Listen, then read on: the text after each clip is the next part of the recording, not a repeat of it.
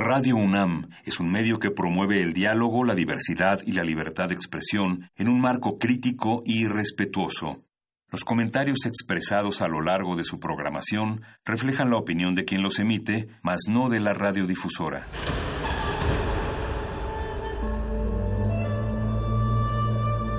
Un templo para la apreciación del ser mediante el sonido. mediante el sonido para nosotros. El sol sale durante la noche. Nuestros gritos llevan la mesura del silencio.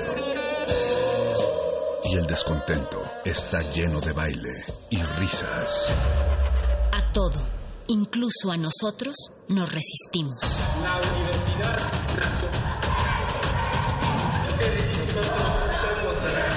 Resistencia modulada.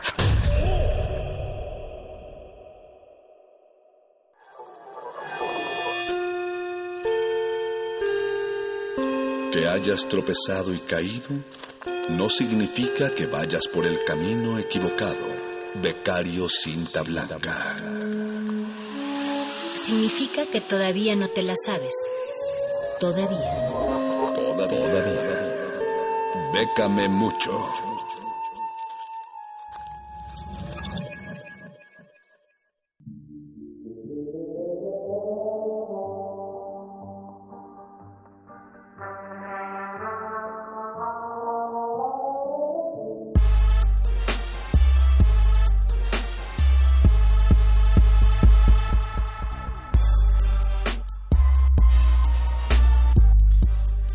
Noches, querida Resistencia, que como cada semana nos sigue fielmente en esta su sección Chidey, bécame mucho, pero quiero darles la bienvenida primero a la estación, a la revista radiofónica que es Resistencia Modulada, transmitiendo desde la Ciudad de México el 96.1 FM. Eh, esta noche traemos una selección de convocatorias dedicada para todos aquellos que son músicos, poetas y locos. Eh, pero antes les recuerdo el teléfono en cabina por aquellos que quieran pedir una canción, mandar algún comentario, alguna duda, etc. El 5523-5412 en Twitter, arroba R modulada, Facebook, Resistencia modulada. Y les recuerdo que al terminar esta sección Chide y Becabe Mucho, estarán Muerde Lenguas, Manifiesto y Playlist que ya se encuentran Mónica Sorrosa, Luis Flores, El Voice, Beto el doctor Argeles, listos en la cabina, acompañados también, no puede faltar, don Agustín Mulia, coordinando este, este escuadrón radiofónico. Pero bueno, eh, esta noche además de los saludos y menciones cotidianos. Quiero felicitar también a mi hermano Gabriel, que es su cumpleaños y al final le dedicaremos una cancioncita. Felicidades, pero bueno, vámonos a la información porque la beca es de quien la trabaja. Y para aquellos que tienen la música por dentro, ya salieron las convocatorias de Ibermúsicas. Son ocho convocatorias diferentes destinadas toda esa música, pero a diferentes eh, opciones que tienen que financiar. Los premios van desde, o los apoyos, desde los 3 mil hasta los 10 mil dólares. Tendrán que checar en cada caso. Pero les comento rápidamente, hay unos que son ayudas para la movilidad de músicas y músicos. Esto quiere decir para aquellos que necesitan irse de gira, ya los confirmaron en algún festival. Y el apoyo sería de movilidad, entonces se refiere a transporte, o sea, aviones, trenes, camiones, el taxi, todo lo que tenga que ver con trasladar al músico, eso se refiere la de movilidad hay otra que son ayudas a festivales y encuentros para la movilidad. O sea, este es al revés. En vez de darle la lana al artista, se la dan al organizador del festival para que pueda traer a algún artista que ya tenga confirmado. Otra es ayuda para compositores a residencias artísticas o a instituciones para residencias artísticas. Similar al caso anterior, depende quién solicita la beca o el apoyo, deberá inscribirse a una o a otra para realizar residencias. También hay para talleristas o para instituciones que van a realizar talleres y para compositores está el concurso del Premio Ibermúsicas a la creación de canciones en su sexta edición. Entonces, son ocho convocatorias diferentes, simultáneas, no se confundan, no es solamente uno 1. La mayoría de las personas conocen solo el del concurso de canciones, pero son ocho diferentes convocatorias que están abiertas cuyos premios o apoyos van desde los 3 mil hasta los 10 mil dólares. La siguiente opción es para todos los poetas netas. Está el Premio Internacional de Poesía Jaime Sabines 2019. Cierra el próximo 16 de agosto y todos los poetas de habla española sin distinción de edad y nacionalidad podrán participar de este premio convocado desde Chiapas. Enviar un libro de poemas inédito cuya extensión mínima es de 95 cuartillas y el gran ganador se llevará, además de la publicación del poemario, 100 mil pesos en efectivo, lo cual no está nada mal. Luis Flores, espero que estés tomando nota y bueno, nos llevemos ese premio aquí en la Resistencia. Pero para el final, porque recordemos que esto es para músicos, eh, para todos los que son músicos, poetas y locos, para los locos que quieren cambiar el mundo, está la convocatoria de emprendimiento social, eh, convocatoria dirigida a organizaciones de la sociedad civil y emprendedores. Esta cierra el próximo primero de septiembre y tiene dos categorías. Ecotecnias y proyectos productivos. Ecotecnias se trata de proyectos de innovación tecnológica orientados a preservar y restablecer el equilibrio entre la naturaleza y las necesidades humanas.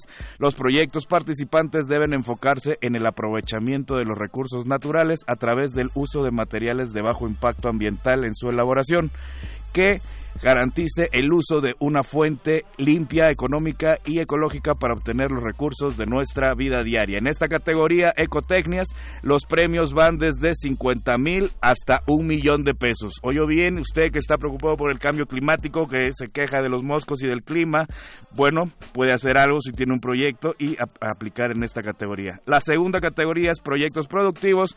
Podrán participar todos los proyectos que solucionen un problema o necesidad humana a través de productos productos o servicios. Serán seleccionados los proyectos que representen altos índices de impacto social, desarrollo rural, seguridad alimentaria, impulso del autoempleo o desarrollo comunitario. En esta categoría, proyectos productivos, están los montos desde 25 mil hasta medio millón de pesos. Pero para todos aquellos que no tenían lápiz y papel a la mano, estas y otras opciones ya están publicadas en las redes sociales de Lecharre en Facebook, Twitter e Instagram, hashtag Mucho, en las redes oficiales de Resistencia Modulada, que se las recuerdo es en Twitter arroba R Facebook Resistencia Modulada y recuerden que la beca es de quien la trabaja y ahora sí vámonos con la dedicatoria canción para mi carnalito Gabo. Felicidades y esto es Wait and Bleed de Slipknot. Chidei. kneel down and clear the stone of leaves. I wander out where you can see. Inside my shell, I wait and bleed. I felt the air rise up in me. Down clear the stone of. I where you can see. Inside my shell,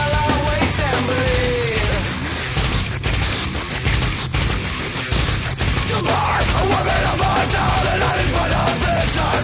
Everything is turning fast for me. My ears are cold, the air is straight up. This is not the way I me. I can't control my shakes.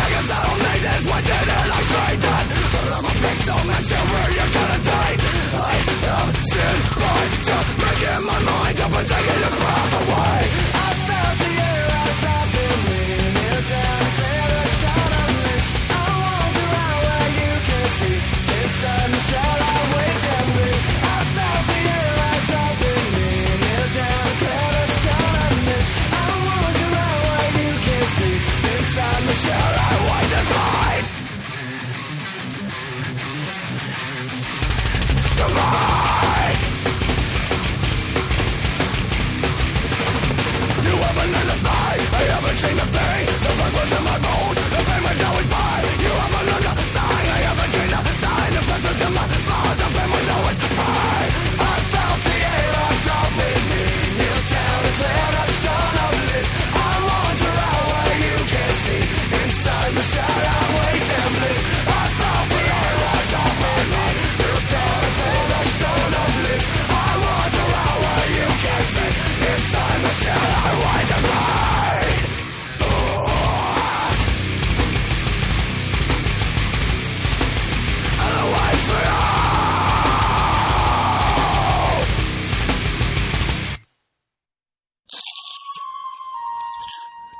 Es momento de alimentar nuestro espíritu con páginas.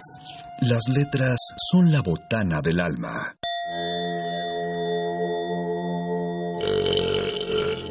Recuerda la máxima. Los libros son como los tacos.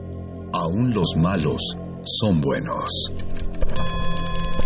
Muerde lenguas.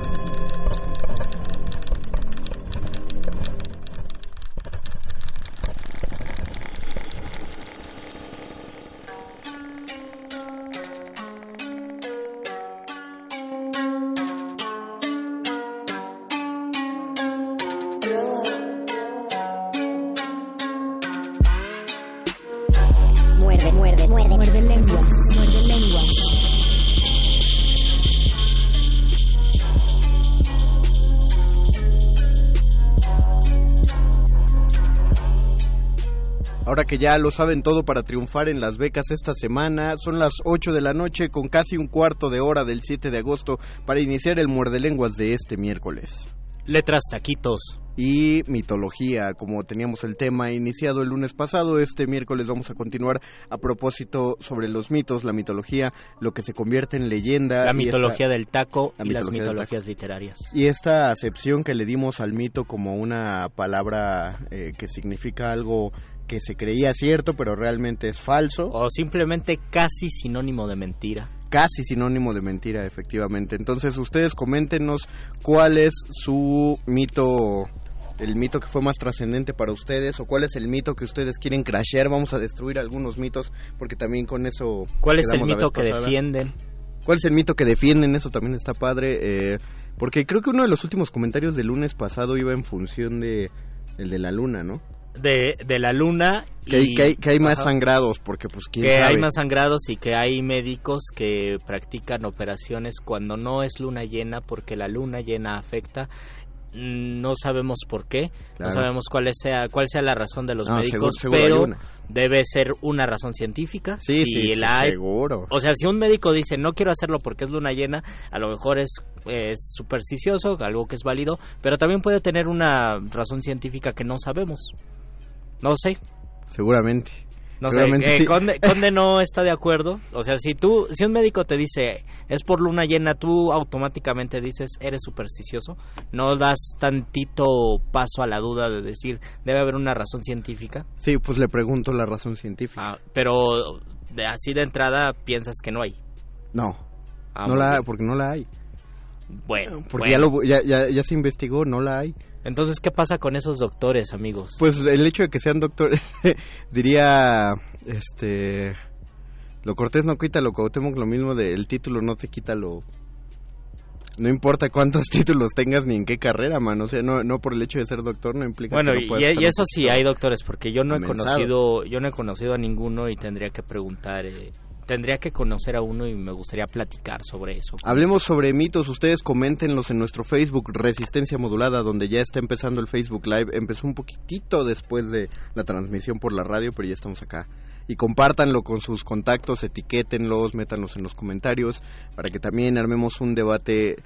No, o sea, obviamente creo que esto va a acabar hablando entre este escepticismo y creencia, pero también teníamos otro otro tema el lunes que estaba interesante que era por qué se había vuelto más popular eh, la mitología griega, por ejemplo, que los mitos, que los mismos mitos originarios eh, de, toda Centroamérica, ¿no? Para los centroamericanos. De Mesoamérica, De Mesoamérica, incluyendo eh, ahora que haya un, un, realce y que ya hay un conocimiento de esos mitos y que ya hay una divulgación sobre ellos y ya hay una difusión, ¿por qué a pesar de todo ello siguen sin tener toda la relevancia y popularidad que tienen los mitos griegos o incluso que se quedaron rezagados ante los mitos los nórdicos por ejemplo. Creo que ahorita sea un niño ubica más dioses nórdicos que que mexicas o que mayas.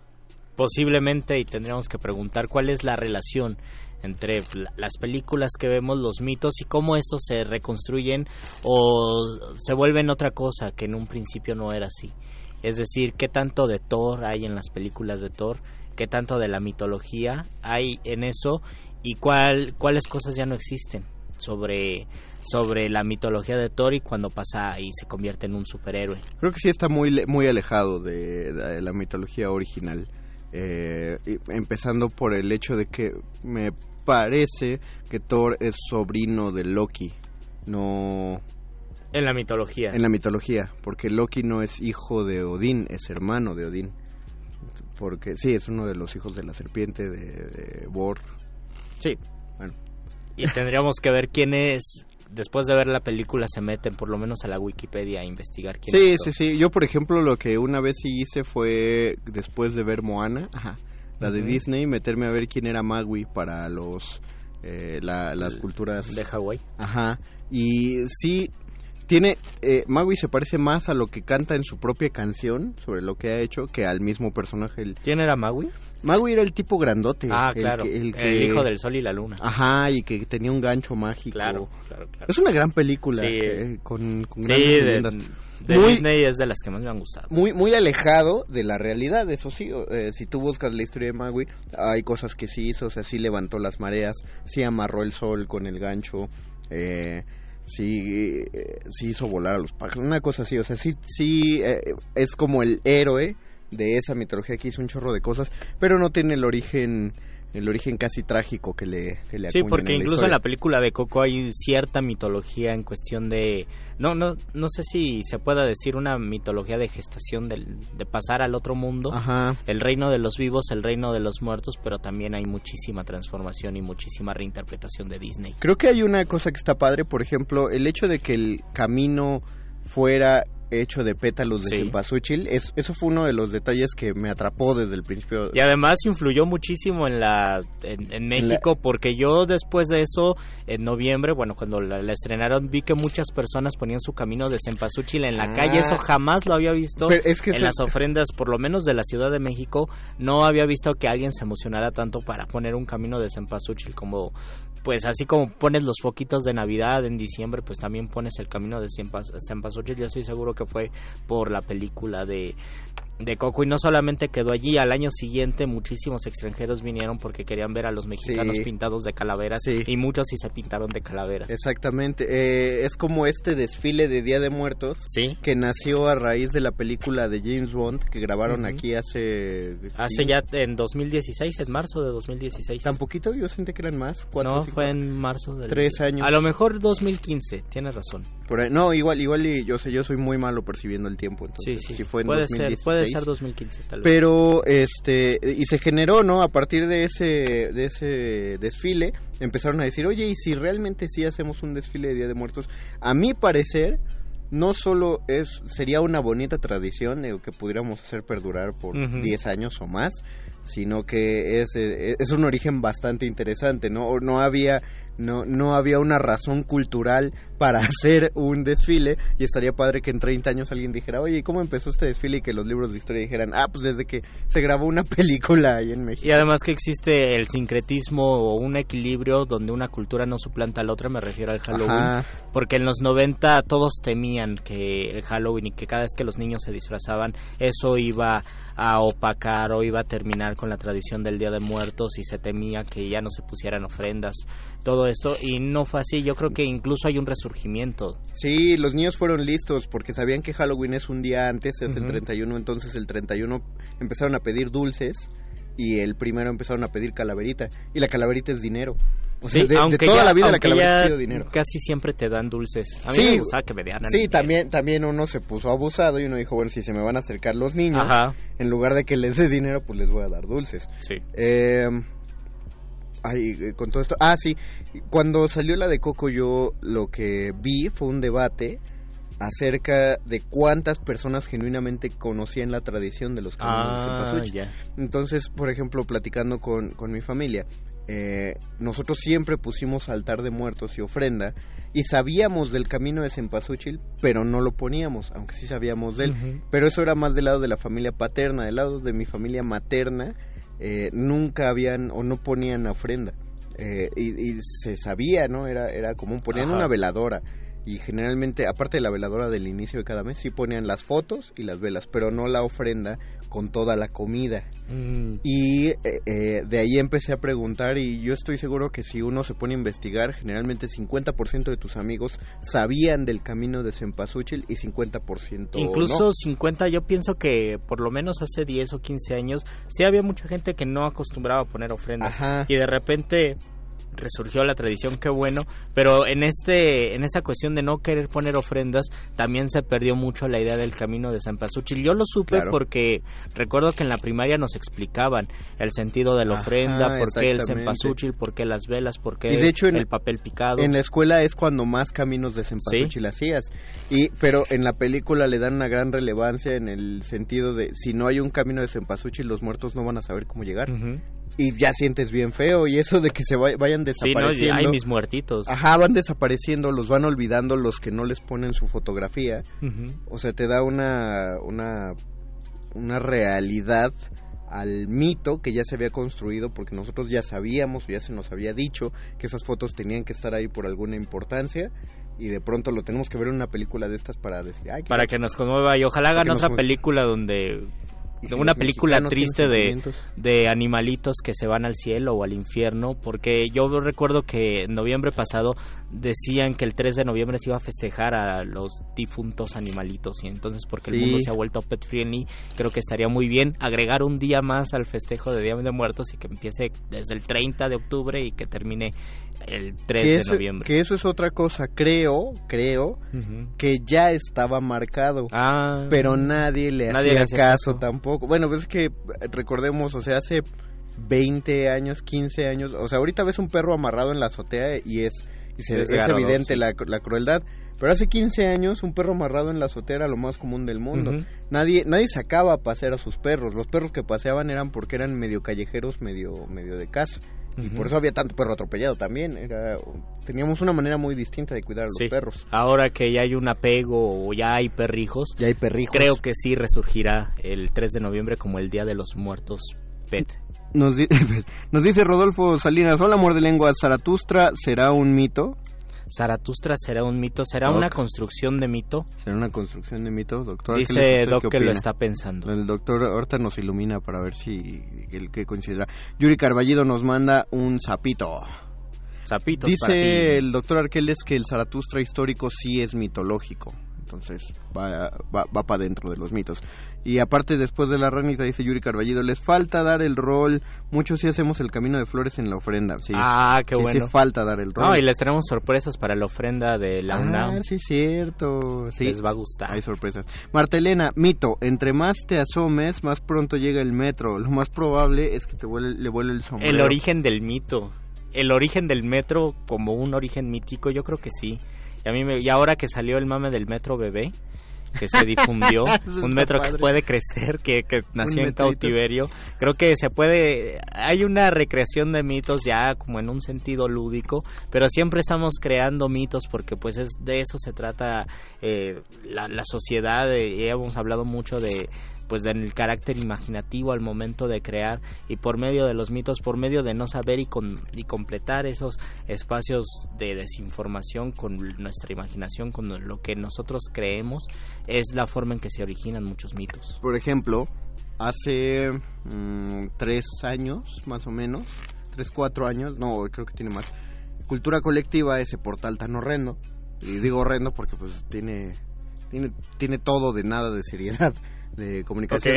sacó un artículo que decía este el misterio de las 138 personas desaparecidas en el metro. Oh. Decía, hay cámaras que registran que entraron al metro y, no, y nadie sabe qué pasó con ellos. Incluso Si yo- lo manejan como el, el triángulo de las Bermudas de la Ciudad de de, la México. Ciudad de México, efectivamente. Si yo te lo cuento así, ¿tú qué sientes o cómo sientes que estoy tratando el tema? Pues sí, como un estado, una forma paranormal. Exactamente. Cuando... eh, Y, y además eso es triste porque, o sea, eso, no, no, no quiero decir eso, juega con los sentimientos de un supersticioso como yo. Ajá. Porque hay cosas que donde yo me permito la superstición, pero otras cosas que definitivamente no puedes pensar que es una que es una cuestión paranormal. Contado así, no, es que el, el- gusto por lo paranormal es, es, este, es fácil de excitar.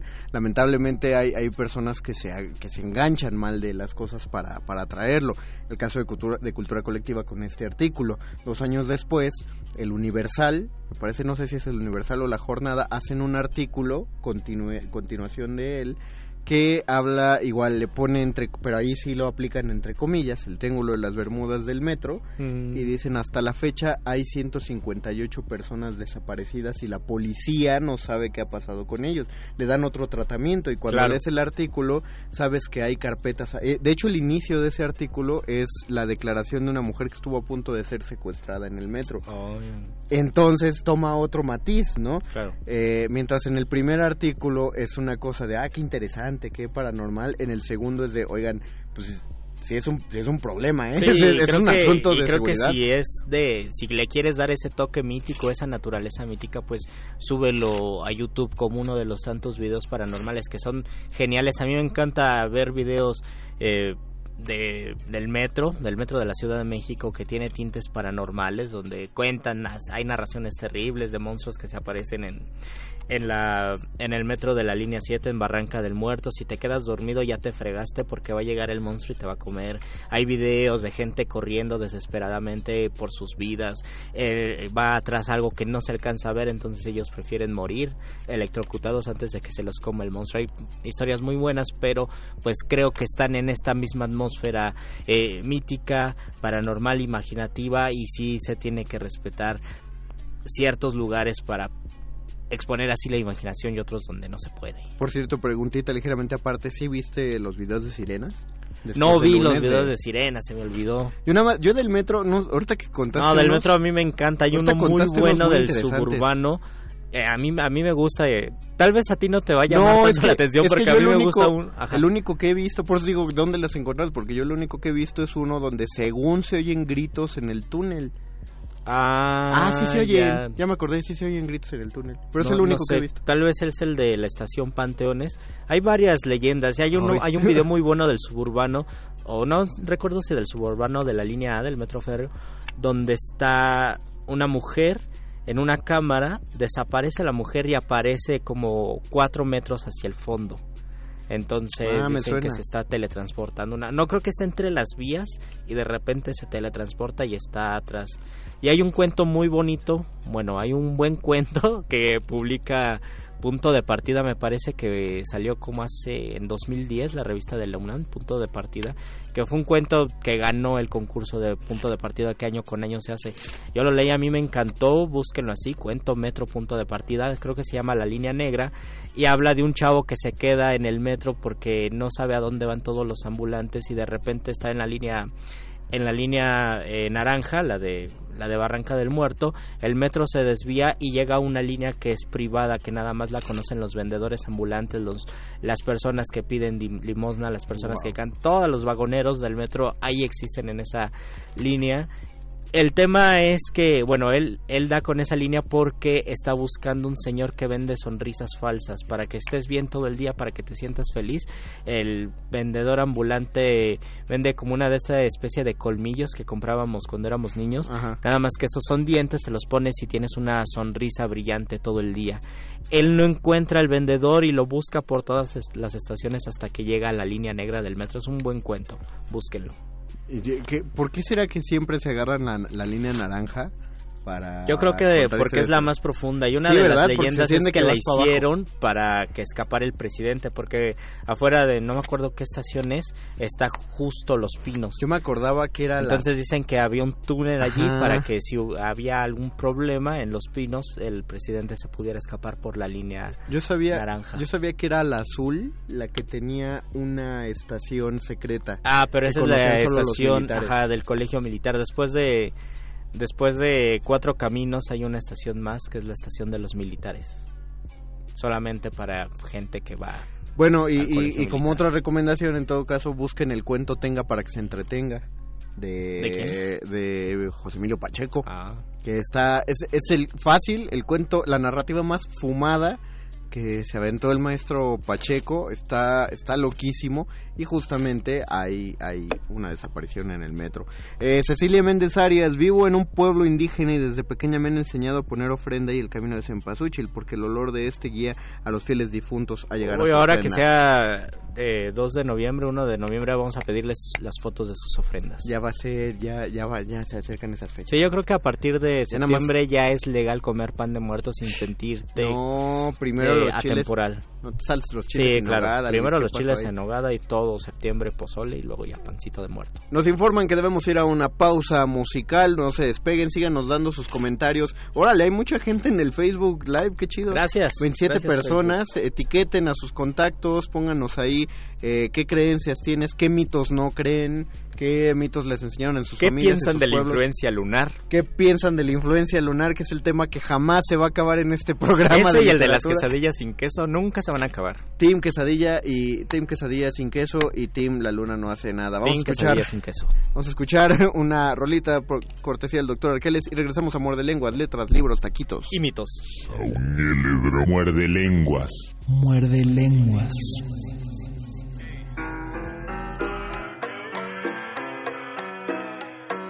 Directo desde Alzada, directo desde el Cora, de Charles Sanz y Neto Peña, perro. Por una larga vida cantando, por unos gallos de vez en diario, pa' mi familia y pa' todo el barrio. Salud por un futuro legendario, por una larga vida cantando, gallos de vez en diario, pa' mi familia y pa' todo el barrio. Salud por un futuro legendario. De corazón sincero, a pesar de que me gusta nunca fue por dinero. Soy de estar sentado llenando el cenicero. Mientras bailes a diablo, yo limpio el tablero. Con una jugada que ya tenía pensada. Pues te traigo el corto sin tragos ni entradas. ¿Qué sería de mí si yo me limitara? Tengo un ego tan grande que ni yo me perdonara. Ay, sayonara, ladies, un hasta luego. Te comerías mis babies por jugar este juego. Hasta pronto, hasta tarde, hasta estar ciego. Tengo el corazón partido y aún así la quiero. Bendita reina entre esas divas. Bendito el micro, venme escupir saliva. Estoy que quemo, estoy que no me olvidas. En un coche sin freno fuimos a perder la vida. Por una larga vida cantando, por unos gallos de vez en diario. Pa' mi familia y pa' todo el barrio. Salud por un futuro legendario. Por una larga vida cantando, por unos gallos de vez en diario. Pa' mi familia y pa' todo el barrio. Salud por un futuro legendario. Solo era un niño jugando, imaginando ser importante. Cagándole en todo, solo en la calle de maleante. Maduré, lo entendí, fue algo emocionante. Ahora veo que mi carrera es una cachetada con guantes. Me para la poli, me dice como que hueles demasiado a mostaza. Le digo, pues claro, jefe, ¿qué cree que he estado haciendo desde la mañana? Es lo que hago para relajarme, para motivarme y para que la chamba no se embalde de una vez con todo que pa' luego es tarde. La vida ha sido rapper, gangsta, nunca fui un cobarde. Si se conforma es porque no ha sufrido tanto. Si me tira el camino en corto me levanto. Ahora soy duro y a huevo a lo malo me aguanto. No hay pedo que mientras tanto yo soy feliz cuando canto. Por una larga vida cantando, por unos gallos de vez en diario. Pa' mi familia y pa' todo el barrio. Salud por un futuro legendario. Por una larga vida cantando, gallos de vez en diario. Pa' mi familia y pa' todo el barrio. Salud por un futuro legendario. Muerde lenguas. Muerde.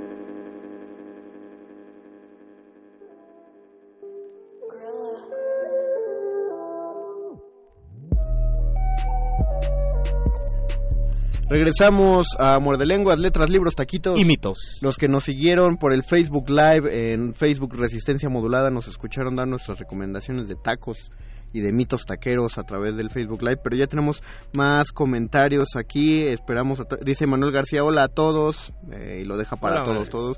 Moisés González, muerde lenguas, ¿cómo se llama el cuento que mencionaron del metro y los vendedores ambulantes? Me Sí. parece, tengo que, tengo que confesar que me parece, lo leí hace un rato ya, la línea negra. Deben poner la línea negra, punto de partida y debe salir el cuento. A ver, voy a buscar metro, eh, Porque muchos se preguntan, ¿por qué no hay una línea negra? Yo también no lo he preguntado. A mí Porque me sí es- sí es como que tétrico, una línea ¿no? negra del metro. Sí, es tétrico y además en tal vez debería ser una ciudad bastante segura para que Ajá. existiera una línea negra y no pasara nada. O sea, yo sí la haría, claro, si yo... ¿No, no será, ¿No será por eso que también le cambiaron el uniforme a los policías del metro? Antes tenían un azul de policía cotidiano, ya lo conocemos todo, y ahora tienen un uniforme blanco que parece que es todos los días lunes para los policías. Creo que también creo que también tiene mucho que ver con, por ejemplo, cuando la ciudad se volvió rosa. Sí, a, mí, a mí me más gustó. amable. A mí me gustó. Creo que es la única cosa que, que le aplaudo al jefe de Lo- gobierno pasado. Lo único que no me gustó fue que cambiaron los taxis. Los Iron Man eran muy chidos. Ah, sí, es que los taxistas tenían mucho conflicto porque manejaban un taxi de Iron Man y luego manejaron un taxi de Hello Kitty. Dejaron ver toda su eh, toda, toda su vulnerabilidad cuando Ajá. le cambiaron el color. Toda Solo- su fragilidad Solo, masculina, solo sí. escuchabas a los taxistas quejarse Ay, del nuevo tengo que manejar un carro rosa. Como si fuera... A mí me, al principio me desconcertó. Yo dije, un taxi rosa no me cuadra un taxi rosa. Pero después ver tantos taxis rosas en la ciudad, Ya digo, ah, qué. Qué buen color para un taxi. Ah. Qué buen color para la ciudad. No, sí, siento que es una ciudad antiácida. Todo es un Pepto Bismol gigante. Sí, pero- ¿verdad? Eso también. Eh, en- bueno, Moisés González, pues es de punto de partida. No tenemos tan Sí, pero claro tiene que llamarse la, tiene que llamarse la línea negra La y línea lo negra. publicó punto de partida yo creo que en 2010. Igual y escríbeles a los de punto de partida, ellos te, igual te sabrán decir, porque ya es un rato. Sí, 2010 no, pero, pero todas las revistas desde el 70 están digitalizadas, Ah, qué chido. entonces todo lo pueden encontrar allí. Dice Manuel García, muy interesante sobre los mitos, más que ahora se acercan ya las fechas. Un mito muy bueno y antiguo es el de La Llorona. ¿Cómo ven? ¿Alguna Oh. vez la han visto? ¿Tú has escuchado a La Yo Llorona? no he escuchado a La Llorona, me no me gustaría escucharla, no sé, estoy dividido, me da miedo escucharla. eh, me da curiosidad, pero creo que mejor ahí muere. No, no quiero escuchar a la Llorona. Lo que sí pasa es que es una es un mito que ocurre en la Ciudad de México, en Xochimilco, pero también ocurre en distintas regiones de América Latina y no sé si de Centroamérica. Eso significa que o la Llorona se multiplicó y hay muchas Lloronas por ahí, o es un mito mucho más antiguo que no tenemos idea de dónde surgió, que se fue dividiendo en muchos en muchos lados de, por lo menos del mundo hispánico. Una cosa que a mí me encanta hacer cuando voy a, a- a centros históricos, a, distintos estados de la República, eh, seguramente ubicarás la imagen, vas a Querétaro, por ejemplo, al centro histórico de Querétaro, y tienen un muestrario que tiene postales, que no sé por qué siguen vendiendo postales, Ah, pero son funcionales, y aparte tienen libros que dicen leyendas de Querétaro. Es verdad. Y si vas a Puebla, compras el librito y dice leyendas de Puebla. Y si vas a Guadalajara, dice leyendas de Guadalajara. O según donde estés. Y me entretiene mucho comprar esos libritos porque 50% de los mitos contenidos en cada uno de esos Todos son libros. iguales. Exactamente, se repiten todos los estados. Porque aparte te dicen en la calle tal, esquina con tal, de tal colonia, de tal barrio, eh, en la ciudad en la que estás, para que en ese momento vayas y, y ubiques la casa. Y además sí te emociona, ¿no? Si Sí, alguien claro. te lo cuenta, te emociona. Ay, aquí era el niño, Bueno, el, hay- el indio, el niño, el indio triste, ¿no? hay, hay de, hay de, con- de cuentaleyendas a cuentaleyendas. Sí, hay unos. Francamente decepcionantes porque uno va y ve y dicen recorrido de leyendas aquí", y uno quiere, principalmente uno quiere espantarse. Y eso está padre, ¿no? Y quieres que te cuenten más cosas sobrenaturales, cuando muchas veces la leyenda es... eh, y aquí nació el gobernador, ¿no? Y, Ajá. pues, dices, no, qué, qué chafa, eso no es lo que yo quería, yo quería... Pero en todos, los, en todos los estados hay una casa donde se aparece el diablo, hay un puente donde estaba el cuervo que se comió a su dueño, Ah, sí. hay una casa donde está una mujer que era bruja, eh, y en todos los estados hay una llorona. Oh, yo no Y- sabía eso. Y este, yo pensé que estaba, yo también tenía Yo la pensé idea. que la llorona era de Xochimilco y ya.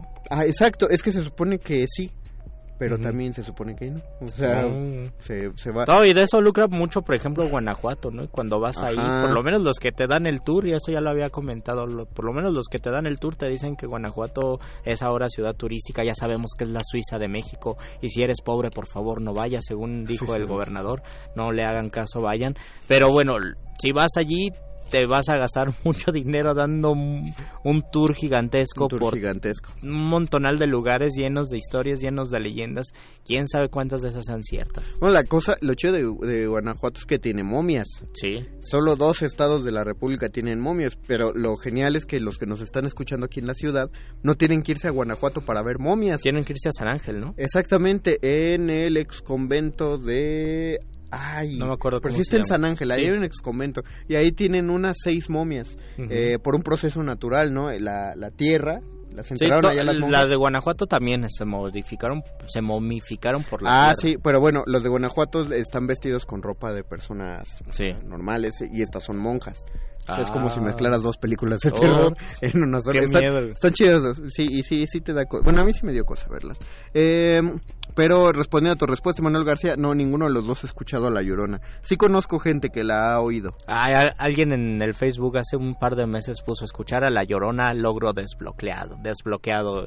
Y todos pusieron carita de mea. Yo voy a, yo voy a poner, eh, así en, en esas fechas le aviso a mis vecinos, sí voy a poner mi bocina en la ventana y voy a poner un audio de La Llorona. No, más, qué miedo. A ver qué le pasa a, a los niñitos de la calle. David Cortés, qué buena rola, saludos Mordelenguas, gracias David. Gracias. Erika Jaramillo G, hola, qué buen programa, muchas gracias Erika. Gracias, Erika. Miguel Méndez, para buenos mitos, los taxistas más viejos de la Ciudad de México se avientan unos bien interesantes. Creo que no hay taxista de, de vieja guardia que no se le haya subido un fantasma. Sí. De esos de que de pronto me volteé y ya no había nadie. Te- Tengo un tío que le pasó, era taxista y... ¿Y se le subió un fantasma? Sí. A mí, Bueno, me, eso dijo. a mí me pasó también, creo que un taxi en Jalapa nos dijo, eh, aquí es donde se aparece la niña, ¿verdad? Me asusté. claro, la niña se aparece en las escuelas, se aparece en todos lados, se aparece en Palacio Nacional, pero si vas en, En un Radio taxi, UNAM. en Radio UNAM se aparece la niña y eso es, eso es, se conoce, ¿no? Lo conocen aquí los, los que trabajan, pero si vas en un taxi y te dicen, aquí es donde se aparece la niña, si te asustas mucho. ¿Sabe, sabe qué, Que qué además no sé por qué la niña y no el niño. ¿Qué, ¿Por qué una niña es más tétrica que Según yo son tendencias.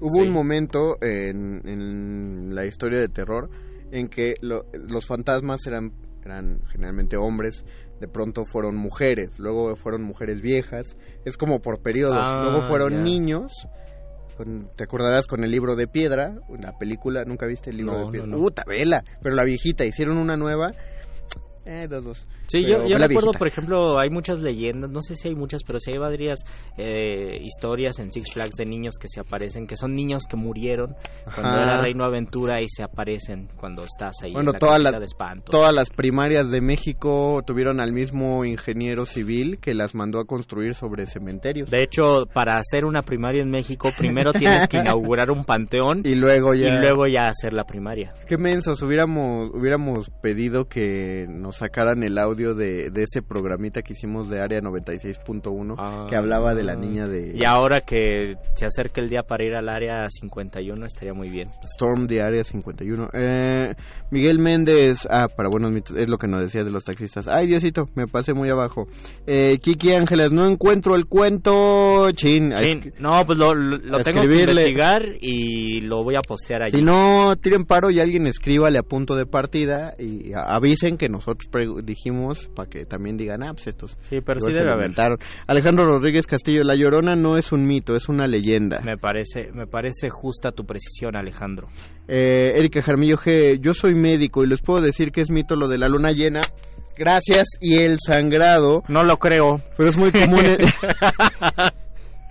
Pero lo dijo un médico. médico, no lo estás diciendo. Pero me, me gusta mucho que digas yo soy médico y, y corrobores que, que puede ser un mito o que tú no, o sea, no, no encuentras un fundamento para eso.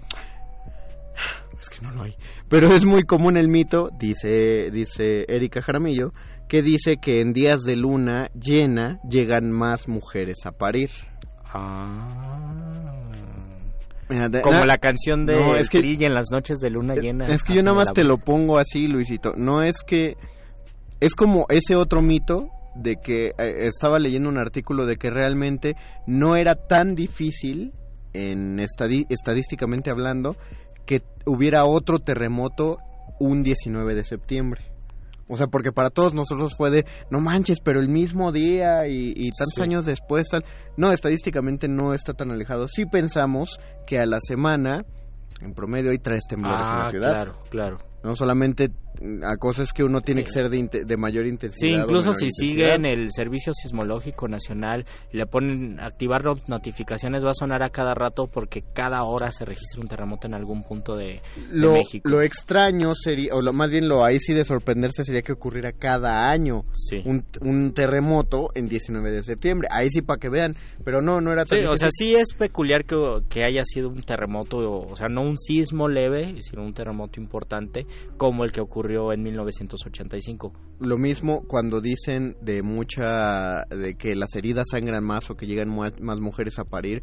Recordemos que la luna llena dura siete días, una vez cada mes, o sea, eh, si haces cuentas, esas son 84 días al año, donde supuestamente hay más. Y 84, ¿cuánto es de 365? Es un cuarto. Ay, O sea, es- por supuesto que hay un chorro de posibilidades de que pase. destruyendo mitos, muerde lengua. este Alan Armando Cortés López. Entonces no es cierto que la luna llena afecta a la marea y a las embarazadas. La marea sí. Porque sí, eso sí es, sí es este. Eso sí es científico. Eso sí ocurre. A las embarazadas no. ¿Por qué no? ¿Por qué sí? Porque hay peso en la luna. O sea, la, la marea sería, científicamente sería, porque es muy grande, entonces sí ejerce eh, fuerza de gravedad la luna en la marea, pero en las personas, en, bueno, no en las personas, en todos los demás objetos, no ejerce tantita fuerza de gravedad la luna, solamente cuando es muy grande. Mira, y aunque ejerciera fuerza de, eh, fuerza No lo de gravedad, eh, primero no lo sentirías, segundo, eso en qué afectaría al niño. Ah. Según esa lógica, es como cuando agarras el celular y no tiene señal y lo levantas así, porque dices, claro, el satélite está flotando a 700 kilómetros sobre la Tierra, Y lo quieres lo voy a acercar satélite. 30 centímetros, igual y eso ya le, le hace que le dé señal. Eh, dice Erika Jaramillo, repite, pero es bonita la relación entre el embarazo y el ciclo lunar, la duración Sí. del mismo más que nueve meses, son 10 meses lunares. Ah, 10 meses lunares. Alejandro Rodríguez Castillo, La Llorona se aparece hasta en Brasil. Oh, hay que buscar la, Sí. la llorona brasileira. Yo, teni- yo tenía también la idea de que en países sudamericanos se aparecía, no en todos, pero sí hay unos países sudamericanos. Dato extra, busquen la samba del cielito lindo. Hay una versión brasileña del cielito lindo mexicano en samba. Es muy, muy raro. Eso estaba oyendo, el, unos amigos platicaban de eso el sábado pasado. Lili M. Hernández. Entraré en categoría de mito ponerse las legañas del perro en los ojos porque yo no vi nada.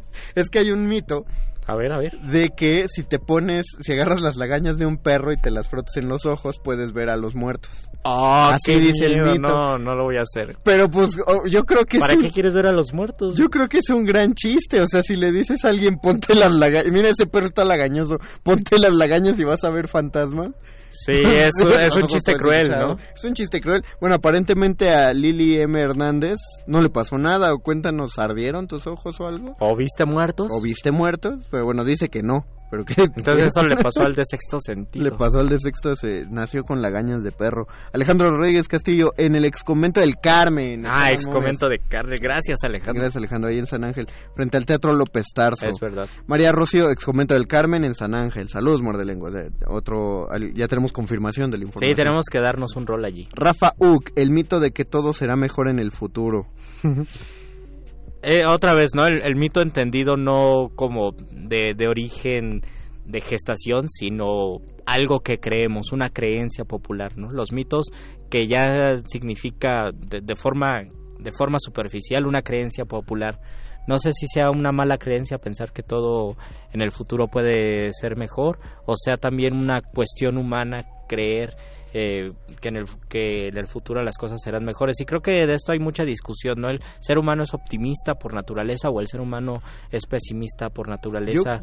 Hay un dicho que dice que el optimista le echa azúcar al mar y el pesimista le echa sal al mar.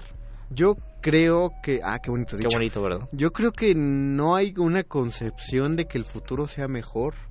O sea, en general no la hay.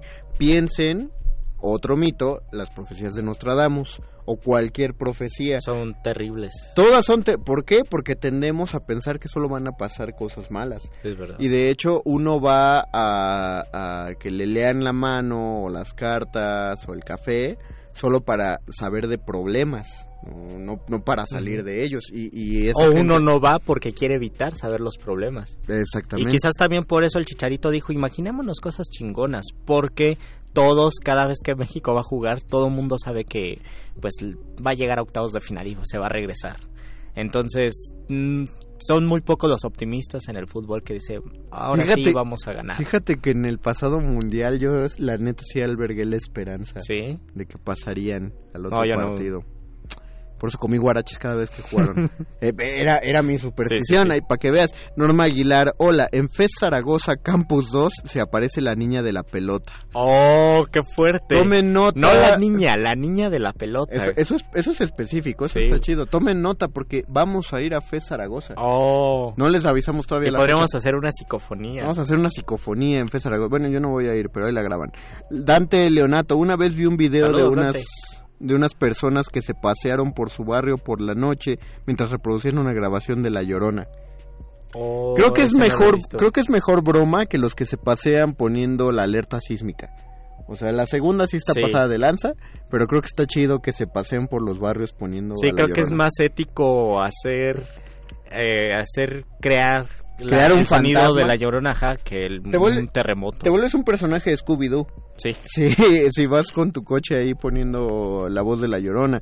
Víctor Torres, saludos, mitos, la planchada y el chupacabras. Ah, la planchada es uno de los grandes mitos de la Ciudad de México y creo que estoy seguro que va a sobrevivir porque en algún momento si eres chilango te van a contar el mito, Sí. bueno, diría Alejandro la leyenda y es verdad, la leyenda de la planchada se aparece en un hospital, no me acuerdo en qué hospital se En aparece o todos. en varios hospitales. La cosa es que se y aparece es en una y es una enfermera que es una enfermera fantasma, es la planchada porque siempre tiene eh, la ropa bien planchadita y es una enfermera que aparenta ser de los 40 o de los 50 Cuando y ayuda a los enfermos, no es una enfermera pues diabólica. No, según yo también anuncia la muerte. Sí, ah, Pero pues, igual varía la Ajá. cosa. Cuando fuimos a la Escuela Nacional de Enfermería y Obstetricia, a los que les mandamos un saludo en nuestra temporada pasada de Voces en el Campus, parece que la planchada es un tema obligado. Oh, así sus tienen en su semestre hoy vamos a ver Oh, planchada 1, planchada 2. Y el chupacabras, el chupacabras, El chupacabras creo que, fue el al- primer Ajá. mame viral. Sí, ajá, fue, fue el primer mame y meme de los 90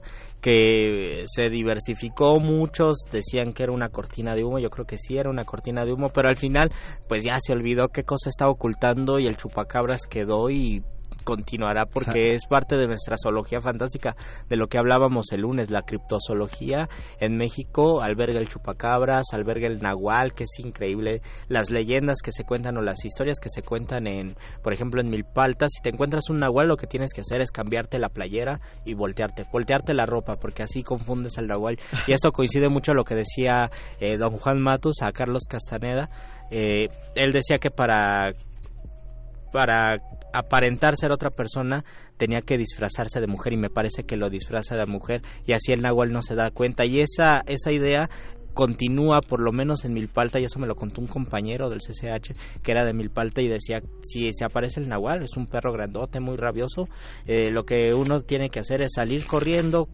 todo con un montonal de miedo pánico y cambiarse la playera mientras vas corriendo y cuando te la cambias el nahual desaparece porque ya no te ve Qué chido, qué chido que el chupacabra se haya vuelto internacional cuando sí fue justamente Es que dicen que cubrir la salida ajá, de y otros dicen que el chupacabras eh, nació en Puerto Rico o en Costa Rica, no me acuerdo, Pues pero claro. lo trajeron para acá. No, pues eso vamos a decir aquí y en Puerto Rico Sí, van a decir que nació en Brasil, porque sí, es como todo lo malo ocurre en Rusia.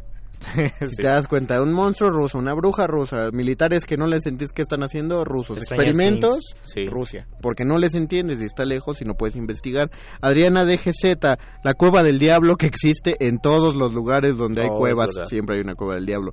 Que, eh, Oriendo Urizar, saludos desde San Diego, California, saludos hasta San Diego, California. Axel Velasco, yo digo que los mitos sí son ciertos, al menos en un nivel metafórico. Sí, Sí. O sea, cuando habla, es que aquí ya estamos hablando de muchas leyendas, pero cuando hablamos de mitos, sí. sí, porque Sí. no, no sé qué tanta justificación, por ejemplo, todos los mitos que remiten al origen de la vida y toda la investigación que se ha hecho tal vez desde Oparin o desde antes, desde que descubrieron el microscopio sobre, pues, indagaciones sobre el origen de la vida, todavía no sabemos.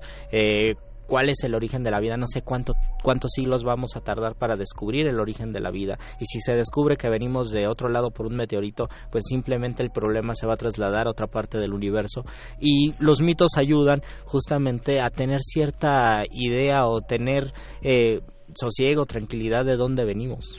Dice Miguel Méndez, el collar de limones en los perritos no es un hecho ni es leyenda, es un mito, pero no entiendo bien para qué lo hacen. Según les cura el moquillo. Ah, sí. Pero pues, pobres perritos, mejor llévenlos al Porque las bolsas que en el en el árbol sí sirve para que los perros no se orinen, ¿no? ¿Y eso no es un mito? No. ¿Sí es un mito? O sea... Ah, diablo. eh, Ricardo Sanabria, mi teoría es que la luna sí tiene efecto en las embarazadas ya que tiene influencia sobre los fluidos y el, y el feto está flotando en líquido amniótico. Coincido contigo, Ricardo, y el mago conde también. ¿Y por, qué, por, qué, no se le, si, tanto influye, por qué no se le sale por la nariz a la embarazada? Deberíamos hacer un ¿Por qué no flota la embarazada ya que la gravedad de la luna es tan poderosa para elevar el líquido? La marea sube metros si en todo caso el líquido amniótico afecta, ¿por qué no se levanta, le levitan y ahí está todo el cielo lleno de embarazadas la luna llena? Ah, pues, la próxima vez que vamos luna llena, vean bien al cielo. Próximo ah, tema. Cuando haya luna, menguante agua, se empiezan a caer las embarazadas por todos lados. Saludos, don Agustín Mulia en la operación técnica. Saludos al doctor Arqueles en la producción. Gracias, Alba Martínez en la continuidad y a toda la resistencia que está del otro lado del vidrio. A todos los que nos escuchan. A los que nos escribieron, muchas gracias. Este programa fue hecho gracias a ustedes. Nos despedimos, todavía quedan dos horotas de resistencia, viene la nota nostra y luego manifiesta. Quédense aquí hasta las 11 de la noche en resistencia modulada. Se despiden de estos micrófonos. Y el mago Me están pidiendo que sacrifique mi mente y yo no puedo. No voy a olvidar todo lo que quiero porque si mañana muero y mi cuerpo está por el suelo tirado estará todo olvidado. Tengo los chakras bloqueados, los dedos sobre el teclado y el espíritu que escribe golpeando en el tejado. Estoy en sombras, no estoy iluminado, soy el elegido, vengo a liberaros. Érase una vez en humo de fábricas, personas que vivían convertidas en máquinas, dormías sumergidas dentro de un profundo coma. Estoy mirando al cielo, viendo volar las palomas, discutiendo con Dios porque no me perdona y soy buena persona, dile a Dios que me la coma. Estuve en Roma peleando como esclavo. En la Edad Media me quemaron por ser mago. En la guerra mundial maté un millón de soldados. Ahora estoy en el mundo con la misión de salvar. Los sabios decían que llegaría el día que a la tierra vendría aquel que nos salvaría. Soy el Mesías, no un loco con la mirada perdida. Hermano, tú también eres el Mesías aquel del que habla la profecía.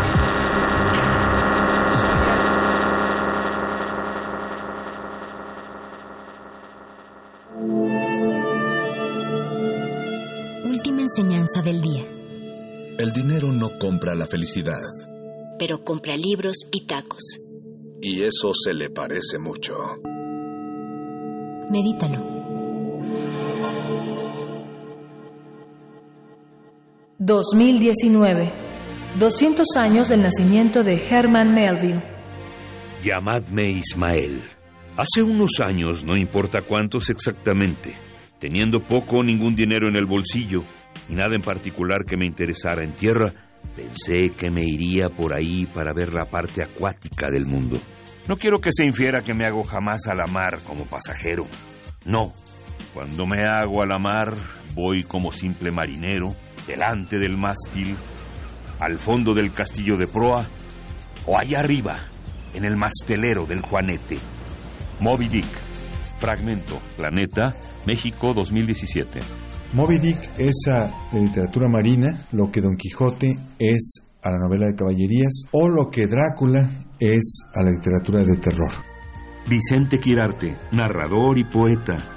Herman Melville 96.1 FM, Radio UNAM, Experiencia Sonora. Muestra Internacional de Cine con Perspectiva de Género, MIC Género Tour 2019. Proyecciones, 100 horas de activismo, conferencia magistral, exposiciones, panel, eventos especiales, 18 sedes, del 1 al 11 de agosto en Ciudad de México. Consulta cartelera en www.miggenero.com. Sé parte del cambio. ¿Cómo puedes mejorar tu salud y conservar la naturaleza a través de tu alimentación? ¿De dónde viene lo que comemos? ¿Qué pasa con los empaques? Somos lo que comemos. Cuéntanos en una imagen y participa en el segundo concurso nacional de dibujo y pintura de la naturaleza, entre azul y verde. Si tienes entre 6 y 17 años, envíanos tus obras. Tienes hasta el 22 de septiembre del 2019. Consulta las bases en www.entreazuliverde.mx. 31 lenguas indígenas nacionales están en alto riesgo de desaparecer. ¿Qué estamos haciendo para preservarlas? El Instituto Nacional de Lenguas Indígenas te invita a descubrirlo del 9 al 11 de agosto en la Feria de las Lenguas Indígenas Nacionales 2019. Esta edición estará dedicada a las lenguas del norte de México. País invitado, Canadá. Te esperamos en el CENART. Visita www.go.mx diagonal INALI. Secretaría de Cultura. Gobierno de México.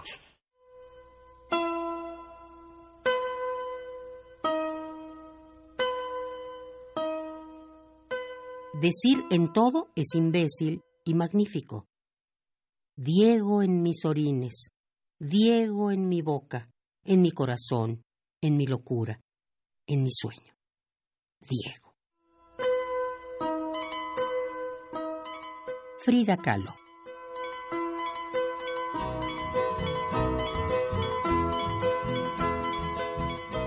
Radio UNAM. Experiencia sonora.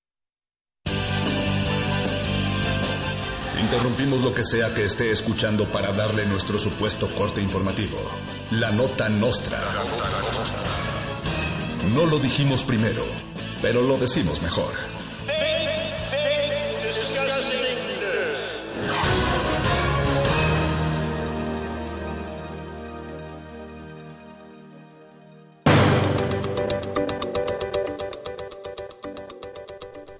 Se dispara el precio de la longaniza en el mercado internacional y alcanza precios más elevados que el mismo aguacate. En conferencia matutina, el presidente Andrés Manuel López Obrador declaró que él no come longaniza, sacando varias carcajadas entre los asistentes. López Obrador dijo que la administración anterior declaró gastos de hasta 16 mil pesos por la supuesta compra de un kilo de longaniza, pero que en realidad eso no es lo suyo. Lo suyo, lo suyo, dijo, es batear del lado izquierdo muchos cuadrangulares. Prohíben la serie La Casa de Papel de Netflix en México luego de que un grupo de televidentes se inspirara en ella para robar la casa de moneda. Mediante un intrincado plan y modus operandi, un grupo de personas entraron con máscaras a la casa de moneda y se robaron 50 millones de pesos en centenarios. Mientras los ladrones buscan la forma de vender centenarios en el tianguis, decidieron tomarse unas vacaciones. Testigos afirman que rentaron una lancha en la que consumieron sabritones y bacardí para no levantar sospechas. Pedro Mundo, el secretario académico de la Facultad de Ciencias Políticas y Sociales que acaba de anunciar su retiro y que por alguna razón se volvió trending topic en redes sociales, anuncia su candidatura para ser el nuevo rector de la Universidad Nacional Autónoma de México. El candidato prometió que en caso de ganarse el cargo, habrá cambios de grupo gratis para todos y la reducción del presupuesto para la Facultad de Ciencias Políticas y Sociales porque dice acabó odiando a todos sus egresados y tiene, y tiene razón. Un video en el que una mujer agarró a batazos el parabrisas de un automóvil le dio la vuelta a todo México. La protagonista de este video fue bautizada como Lady Piñata y López Obrador ya la busca para nombrar la secretaria de la Comisión de Béisbol. Luis Flores del Mal tiene toda la información. Tómate una pasiflora, por favor, cuenta hasta 10. No acumules más estrés porque eso deteriora. Sé feliz y a toda hora, junta menos pena ingrata y más jacuna matata, sin dejar que nada te arte, o podrías transformarte en una lady piñata. Estas fueron las noticias del día. Si no lo escuchó aquí, entonces fue en otra estación. ¡Maldito aparato! ¡Sé más gracioso!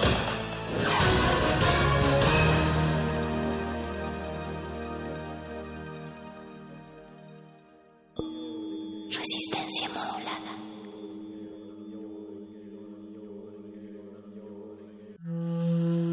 Un individuo puede resistir casi tanto como un colectivo, pero el colectivo no resiste sin los individuos. Manifiesto.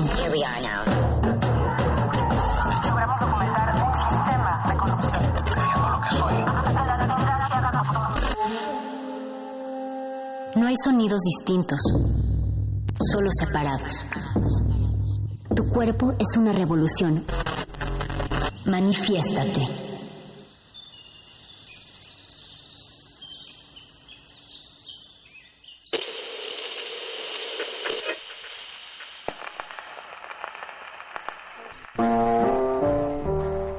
Este es el momento romántico. Un programa hecho especialmente para que usted comience a soñar, comience a soñar, comience a soñar, comience a soñar, comience a soñar, comience a soñar, comience a soñar, comience a soñar, comience a soñar, comience a soñar.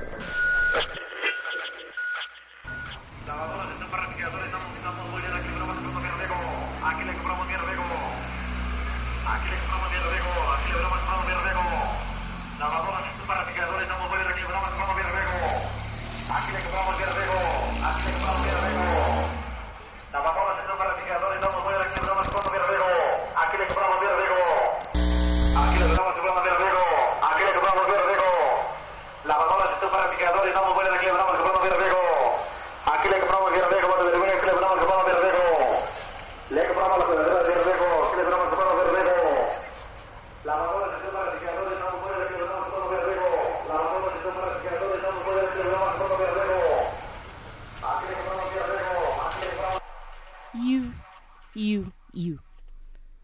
Últimos suspiros de marranos degollados en Chicago, Illinois, estruendo de las caídas del Niágara, de las fronteras de Canadá, Chrysler, Reisler, Danuzio France, etcétera, y los jazz bands de Virginia y Tennessee, la erupción del Popocatépetl sobre el valle de Amecameca, así como la entrada de los acorazados ingleses a los Dardanelos, el gemino nocturno de la esfinge egipcia, Lord George Wilson y Lenin, los bramidos del pleistosaurio Diplodocus que se baña todas las tardes en los pantanos pestilentes de Patagonia, las imprecaciones de Gandhi en Bagdad, la cacofonía de los campos de batalla o de las asoleadas arenas de Sevilla que se hartan de tripas y de sangre de las bestias y del hombre, Babe Ruth, Jack, Dempsey y los alaridos dolorosos de los valientes jugadores de fútbol que se matan a puntapiés por una pelota.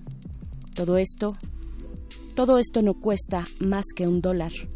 Por 100 centavos tendréis orejas eléctricas y podréis pescar los sonidos que se mecen en la hamaca kilométrica de las ondas. You, you, you. Radio Poema Inalámbrico en 13 mensajes 1924. Luis Quintanilla, Estridentismo Mexicano. Manifiesto.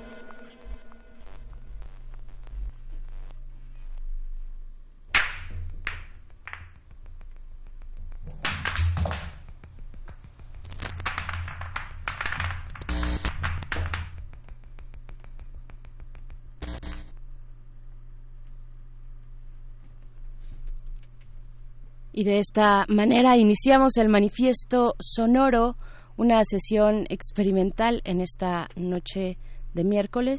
Hoy es 7 de agosto 2019 y son las 21 horas con 10 minutos. Estamos en la cabina de resistencia modulada y van a escuchar a continuación algunas locuras mezcladas con verdades, algunas eh, verdades acerca de la radio el discurso sonoro de la radio y otras mutaciones y barreras flanqueadas ya por este medio que se renueva a sí mismo, así como se renueva también el neoliberalismo, pero con muchísima más nobleza. Estamos en Radio UNAM e iniciamos así.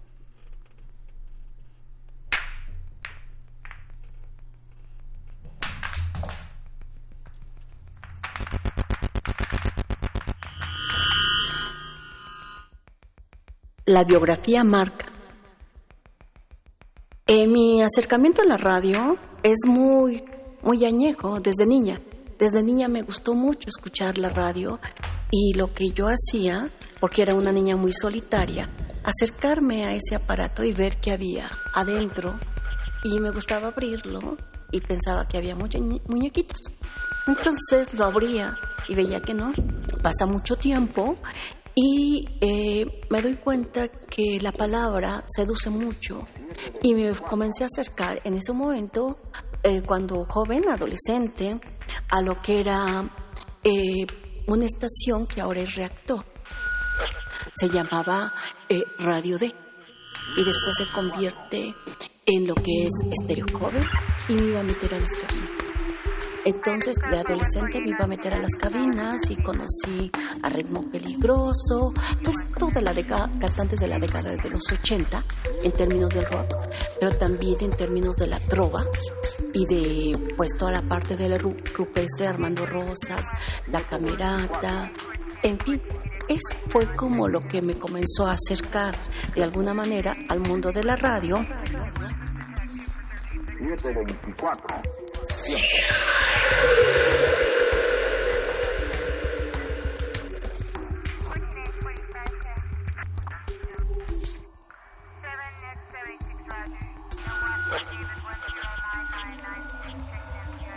Siete veinticuatro. Tiempo.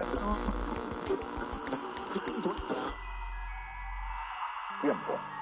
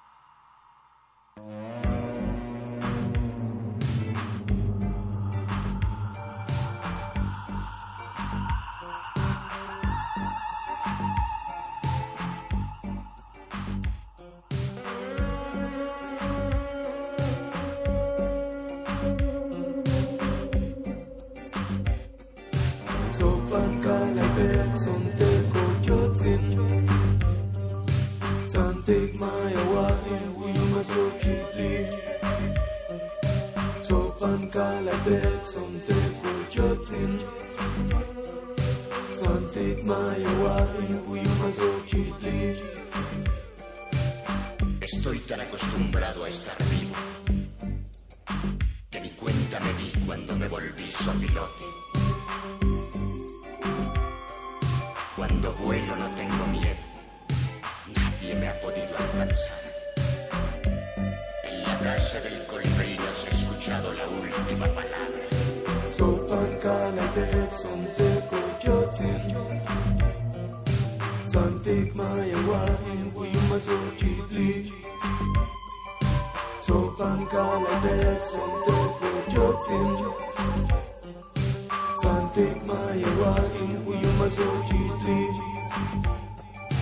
Nadie recuerda exactamente cuando me vieron por última vez, cazando con las manos con ecos de fuego en la oscuridad. Como una greca palpitante, siete víboras al acecho. En el fulgurante mar de arriba solo perdura mi canto. Amongst that we love.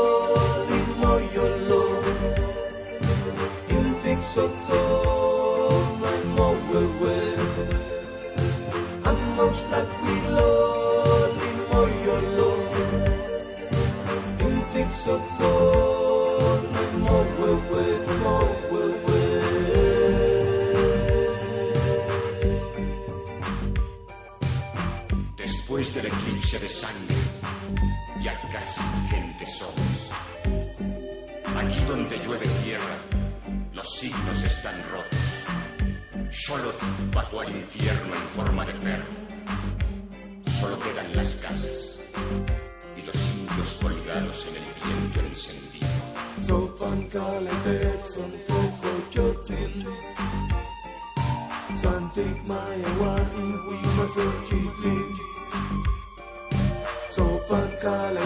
kalendek son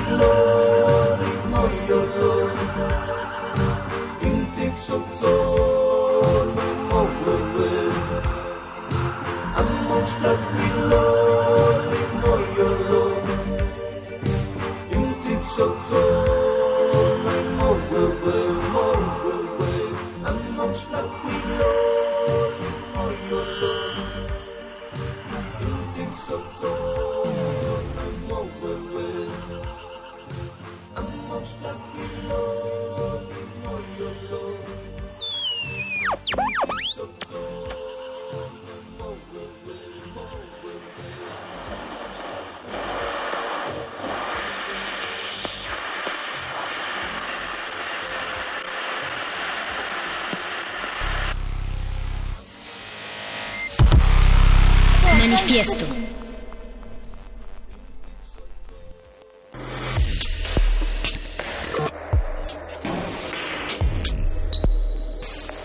Eh, posteriormente me toca ser productora de programas para niños.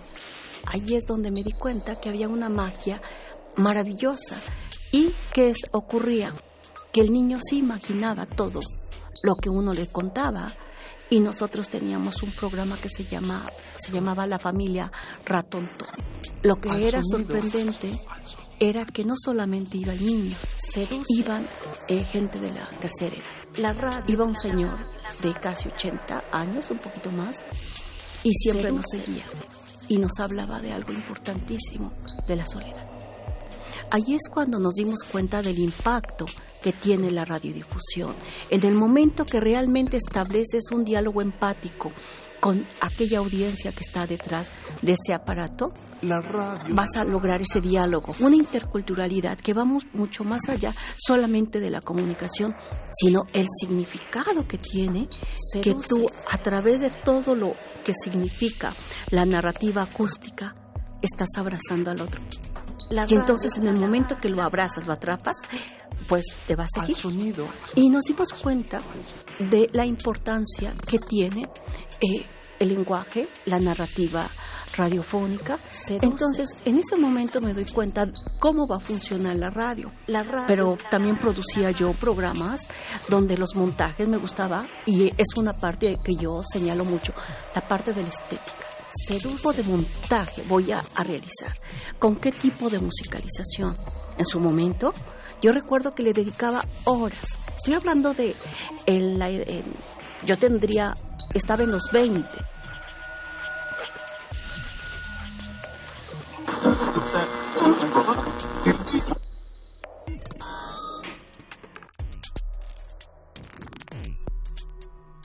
Mutaciones de lo sonoro y otras formas de la radio, de hacer radio, la plasticidad de la radio, las ondas hertzianas esta noche, esta noche de lluvia en el Valle del Anáhuac viajan a través de las frecuencias universitarias del 96.1 de FM. La voz que escuchan es de Berenice Camacho y la locura, la locura esta noche corre a cargo de Mónica Sorrosa y Oscar Sánchez, el Voice. Están en manifiesto de resistencia modulada.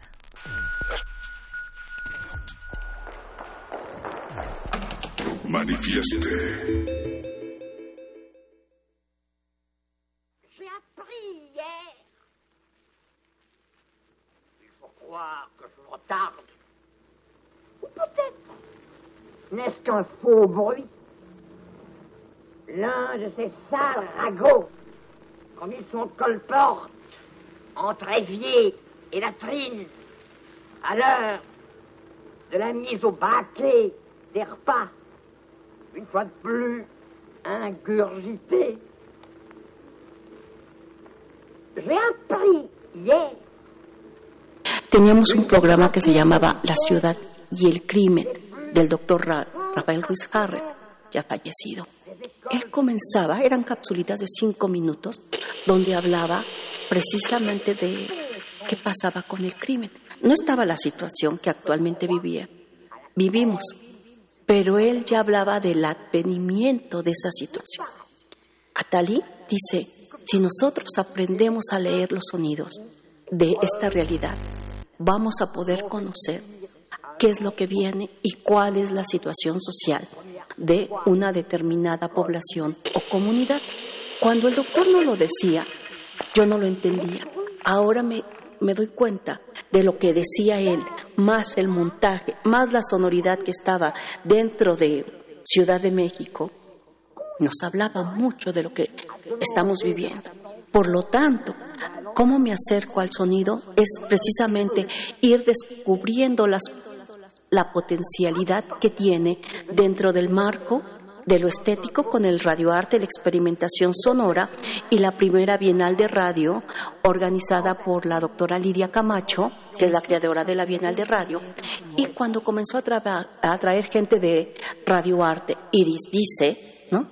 Aquí en México nadie hablaba de eso, estoy hablando hablando del 96, pero en su momento cuando en la Bienal de Radio se hizo el llamado para que la gente seduce participara en la categoría de radioarte, la gente mandaba programas de teatro, de cine, ¿no? Como veían el radioarte en términos de las de la alta cultura. Posteriormente, ya con estos talleres, se comenzó a hablar qué es qué significa el arte sonoro a partir de el futurismo con Luigi Russolo, después cómo va a ir evolucionando a través de los distintos movimientos artísticos del siglo XX, dadaísmo, estridentismo, los fluxus, sobre todo la parte ya de John Cage, eh, pues eh, importantísimo, Pierre Schaeffer, en fin, todo lo que se comenzó a hablar ya en la década de los 60, Murray Schaeffer y el paisaje sonoro, tan en boca de todos actualmente,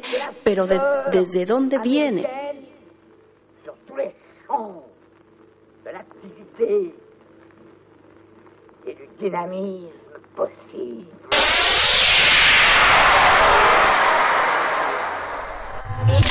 Pues Manifiesto.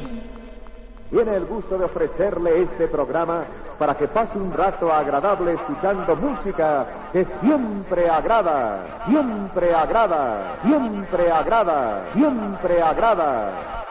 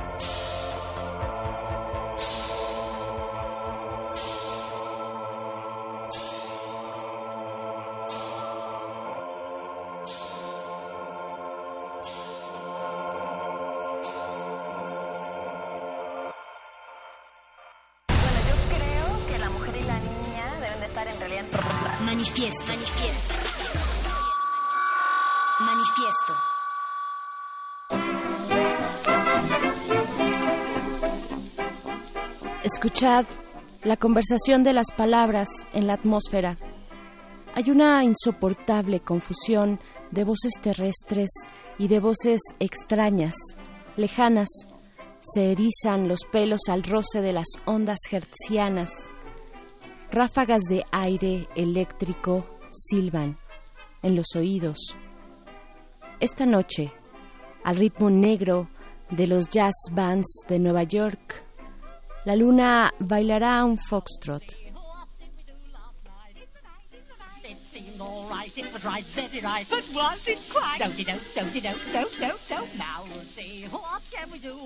Quintanilla, fragmento del poema Silencio.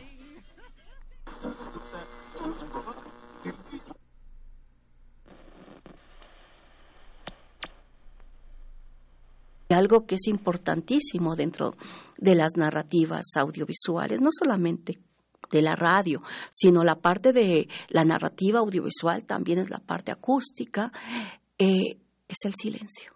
El silencio y toda la eh, carga significativa que pueda tener. El silencio como qué lo vas a utilizar. Y dentro de cada sociedad, qué significa el silencio y cómo yo me relaciono y me vinculo con él.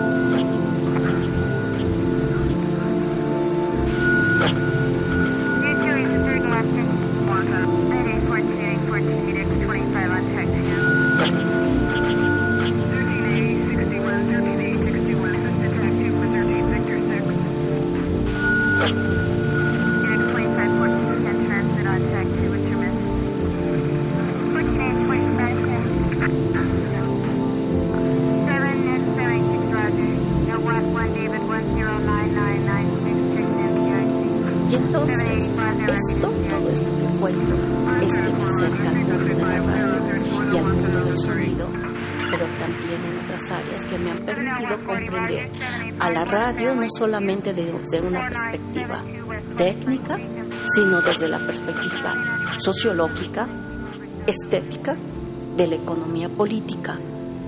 Algo que en lo que estoy trabajando actualmente, la interculturalidad, cómo puede erradicar la parte de un pensamiento colonial que lo tenemos todos. Este, lo que trabaja Boaventura de Sousa Santos, Walter Miñolo, o sea, ¿cómo? Esa es mi postura y es mi gran apuesta. ¿Cómo a partir de la radio y sobre todo la radio indígena comunitaria puedes hacer una deconstrucción de lo que es, es el pensamiento colonial y las acciones que nos están haciendo tanto daño y lo que estamos viviendo actualmente, esa polaridad, esa sociedad que nos descubrimos como mexicanos clasistas, racista, que hay que decirlo con todas sus palabras, o sea, viene porque hay una exaltación del occidental, de la blancura en términos de poder, saber, y creo que eso ya hay que romperlo. Por lo tanto, para mí es muy importante dirigirme a la parte de la territorialidad. El territorio como un cuerpo de una comunidad donde puede emanar saberes distintos, más que saberes, diría yo, conocimientos, porque ¿qué ha ocurrido con la parte de la epistemología occidental? Ha desplazado eso, no le das el nivel de conocimiento y entonces existe un epistemicidio, o sea, finalmente eso lo matas y dices, no, eso no es conocimiento. Cuando hay una forma filosófica, una epistemología dentro de estos territorios, que si los vamos retomando, lo llevas a la radio, te apropias, estableces este tipo de diálogos empáticos en términos de proximidad, porque yo conozco al otro, la que me está escuchando, y ese otro sabe decodificar lo que yo le estoy diciendo. En el momento que codifico, hay una proximidad. Esta proximidad real y simbólica hace que tengamos cosas en común. Por lo tanto, eh, mi relación cambia y le estoy dando, a través de lo que estoy diciendo, un peso distinto a lo que son las culturas locales. En ese momento se está dando para, en un primer momento, un diálogo intercultural, pero que pasa en términos de la educación, de la danza, etcétera, etcétera. ¿Cómo puedo establecer esto? Y los el pensamiento colonial se va diluyendo y vas construyendo otra forma de relación y de vínculo. La radio. Palparlo. Manifiesto.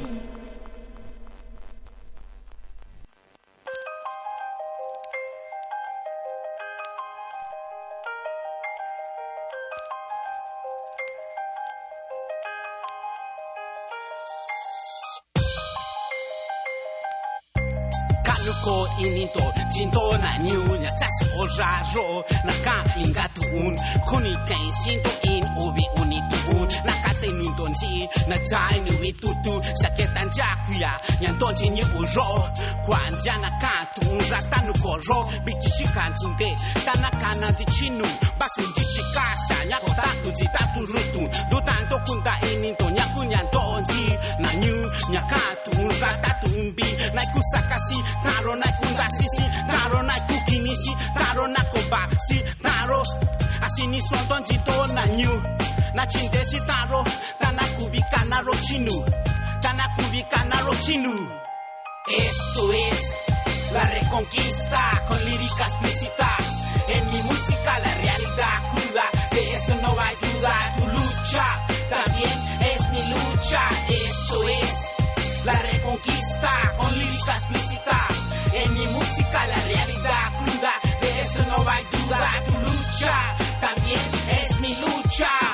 Ni sabes, siempre consciente de eso. Emigrado, caminado, llegando al valle de Fresno. Desde las montañas de la lluvia, este territorio. Vengo de lejos, pero en las fronteras entre pueblos. Suelto letras, textos, códices de mis ancestros. Esto es lo nuestro, no estamos muertos, es lo cierto. En este momento yo manifiesto el alma de un guerrero, el alma de un guerrero. Ocho venado, garra de jaguar, siempre bien hambriento. Y yo prendiendo el gran fuego eterno dentro de mi cuerpo. Libremente igual como el viento. Fluyo con el tiempo, también con el universo. Los astros del cielo, ya mi movimiento. Sigo batallando a diario, escupiendo el dolor, ardor, lleno de valor y calor. Cazando temblor con este furor. Esto es la reconquista con lírica explícita. En mi música la realidad cruda, de eso no hay duda. Tu lucha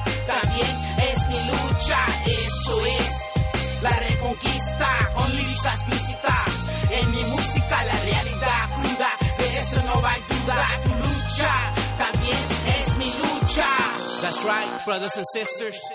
My struggle is your struggle. This is Una Isu from the New Savi Nation to the whole world. Uh huh. This is how we do it. This is Savior, Jugger Claw, releasing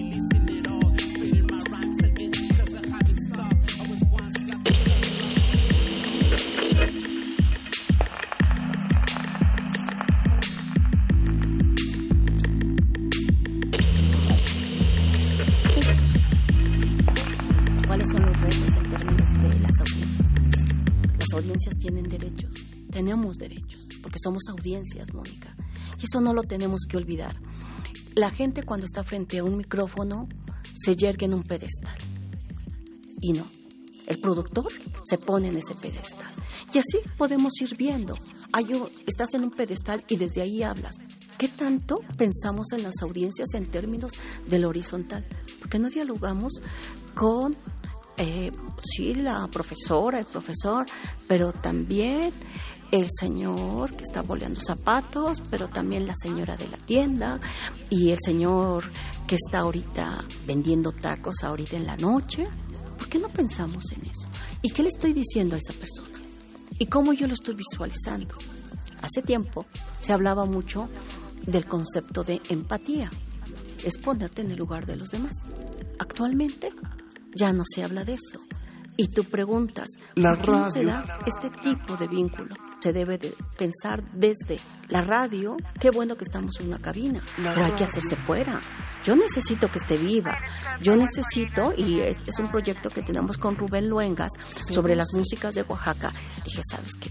Yo quiero que vayamos a la milpa y que ahí grabemos. Que vayamos a eh, tal lugar en la montaña y allí grabemos. O sea, ¿por qué no rescatamos y estamos con esos sonidos que le van a dar precisamente esa, ese realismo, pero también ese sentido de estar vivo? porque me parece que la radio que hacemos en cabina se vuelve como tediosa, muerta, y la verdad que a mí me parece que hay que deconstruir eso. Pema que tu yo poticos ay no moya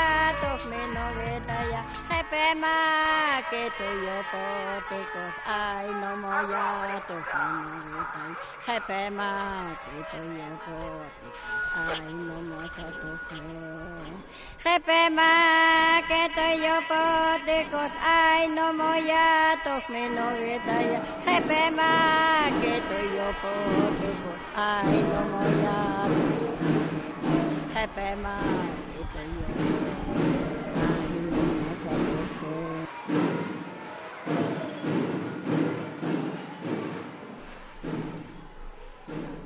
Durante las primeras décadas del siglo XX, los poetas de vanguardia de todo el mundo celebraron la invención de la radio o del teléfono sin hilos, como se le conocía en esos años, no solamente como una nueva y moderna tecnología, sino también como la inspiración para una nueva poesía. En sus manifiestos, el futurista italiano Marinetti celebró la imaginación sin hilos, un tipo de escritura que prometía liberar a la poesía de la sintaxis y la puntuación, los hilos que mantenían a la escritura atada a una época pretecnológica e incitó a los poetas jóvenes a buscar nuevos modelos literarios en la radio.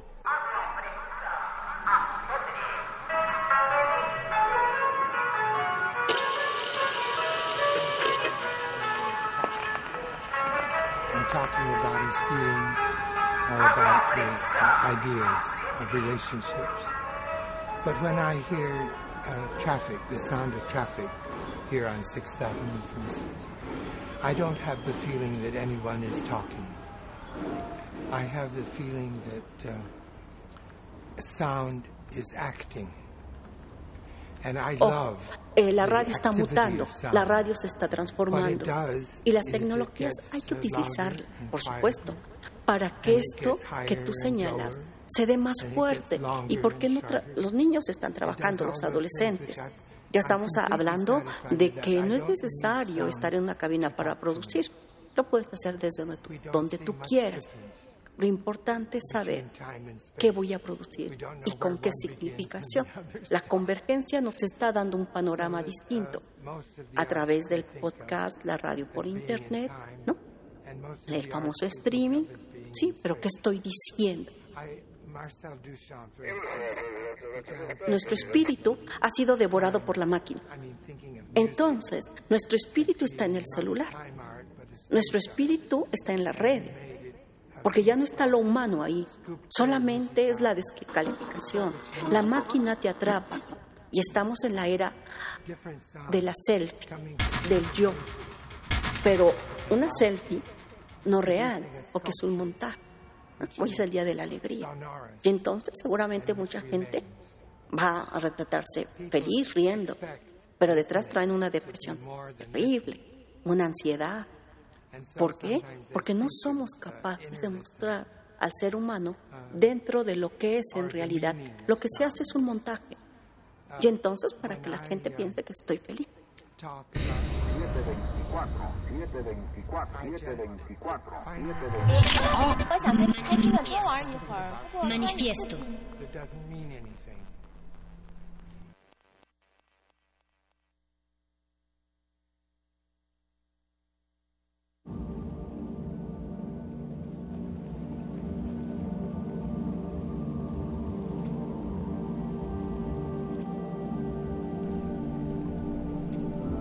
Estamos en cabina de vuelta después de este viaje sonoro que nos propone la radio y su discurso, su discurso, sus sonoridades, sus mutaciones, sus barreras que a lo largo del tiempo ha sabido flanquear, franquear y también compartir con todos ustedes. Gracias por estar del otro lado en la escucha.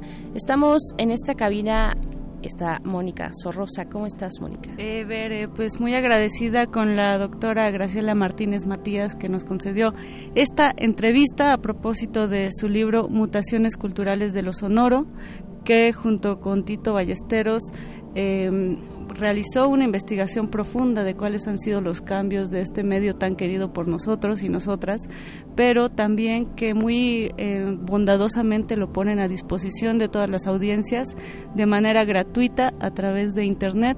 Si se dan una vuelta por las redes sociales de Resistencia Modulada pueden encontrar el link de este libro para todas y todos aquellos agradecidos. Muy bien. Pues llegamos solamente al final de esta parte de, manifiesto, del manifiesto de esta noche y quedamos desde hace dos semanas, pues ustedes si nos han seguido han escuchado el trabajo que realizó Artículo 19, ustedes recordarán que el pasado miércoles 31 de julio se eh, cumplieron cuatro, cuatro años del caso de la Narvarte, del homicidio y los eh, multifeminicidios, cuatro de ellos.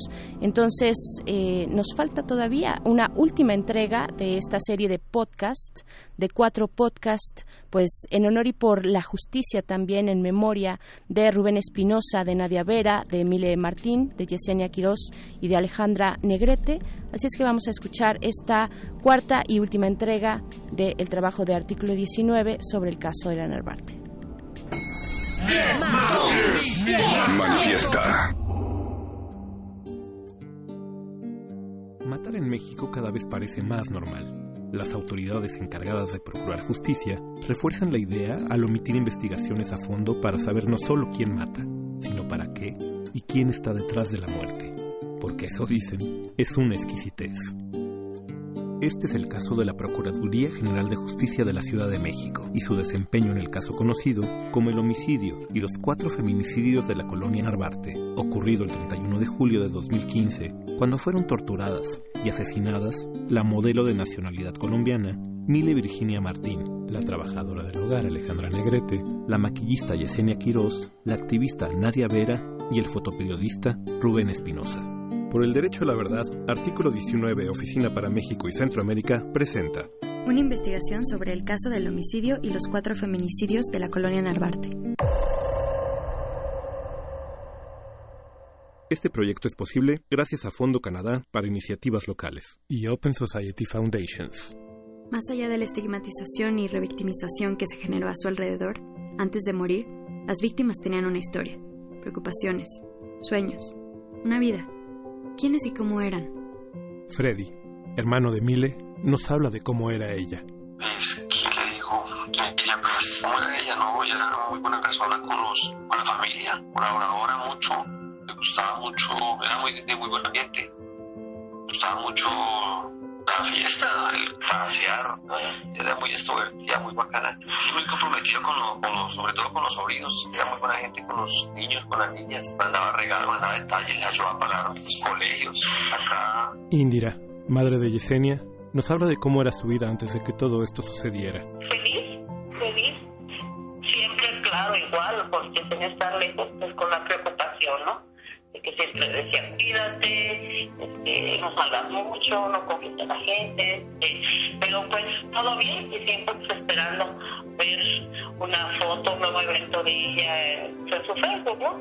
Independientemente de lo que platicábamos. O sea, era- pues éramos felices, éramos felices independientemente de, de, carencias o algo, pues éramos felices. Patty, hermana de Rubén, nos habla un poco de él y de su infancia. siempre era como, tenía una postura muy diferente a otros niños y a otros jóvenes.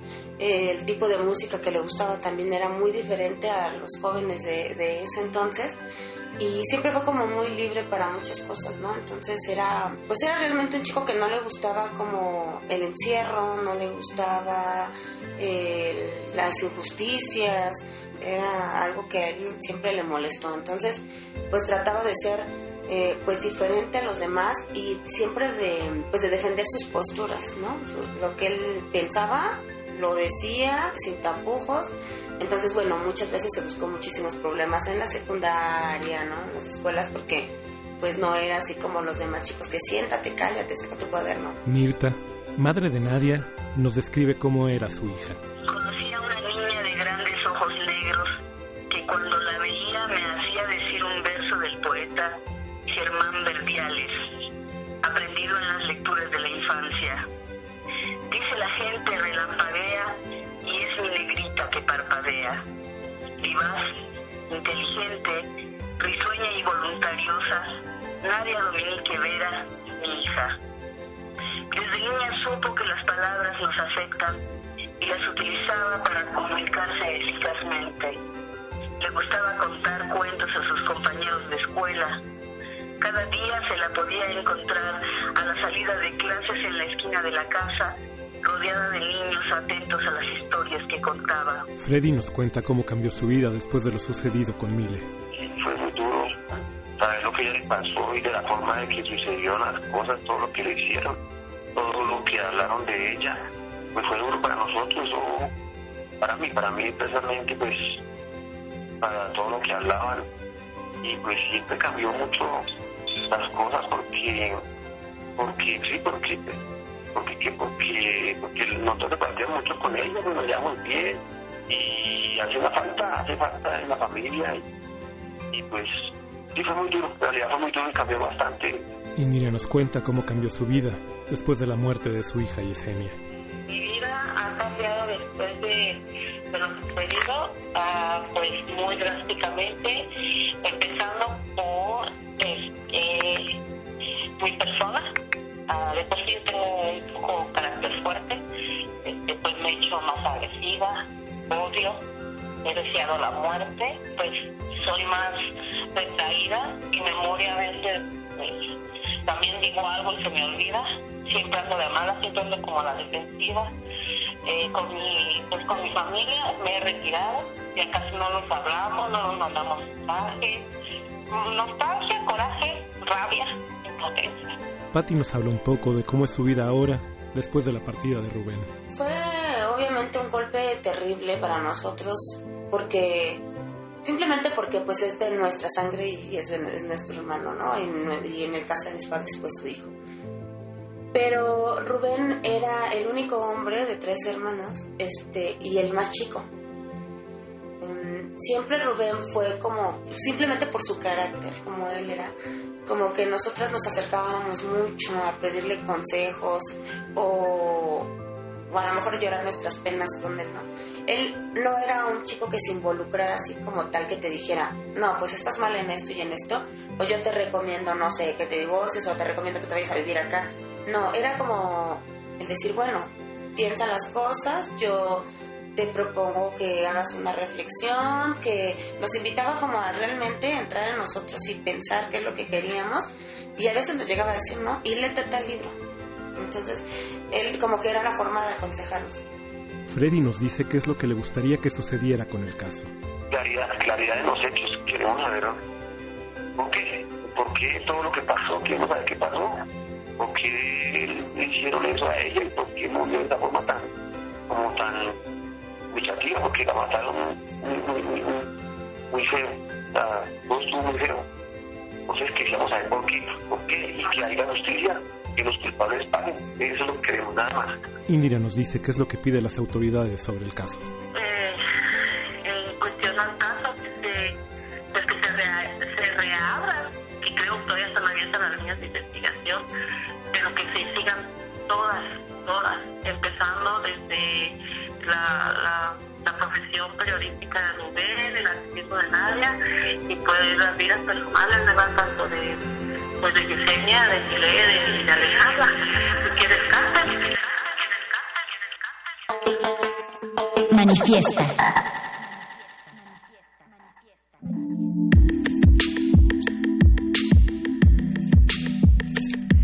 Y de esta manera el manifiesto del día de hoy se escurre hacia el próximo miércoles que nos volveremos a escuchar. Muchísimas gracias a Óscar Sánchez, el Voice, a Berenice Camacho y a don Agustín Mulia, quien siempre se manifiesta soportándonos a través de eh, las consolas de esta cabina de Radio UNAM. También gracias a Alba Martínez en la continuidad y a Betoques, quien siempre está pendiente de lo que sucede. Mi nombre es Mónica Sorrosa. Nos escuchamos el próximo miércoles.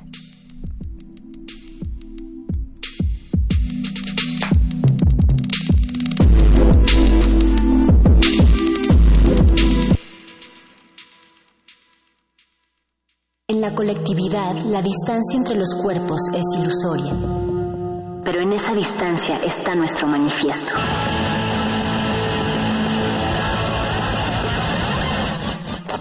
Manifiesto.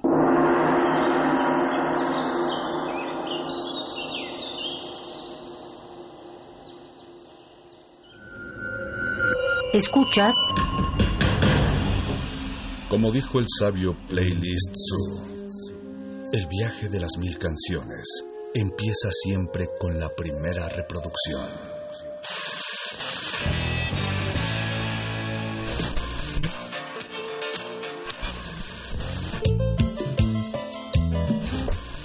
A continuación, un maestro te abrirá la puerta de su lista de reproducción.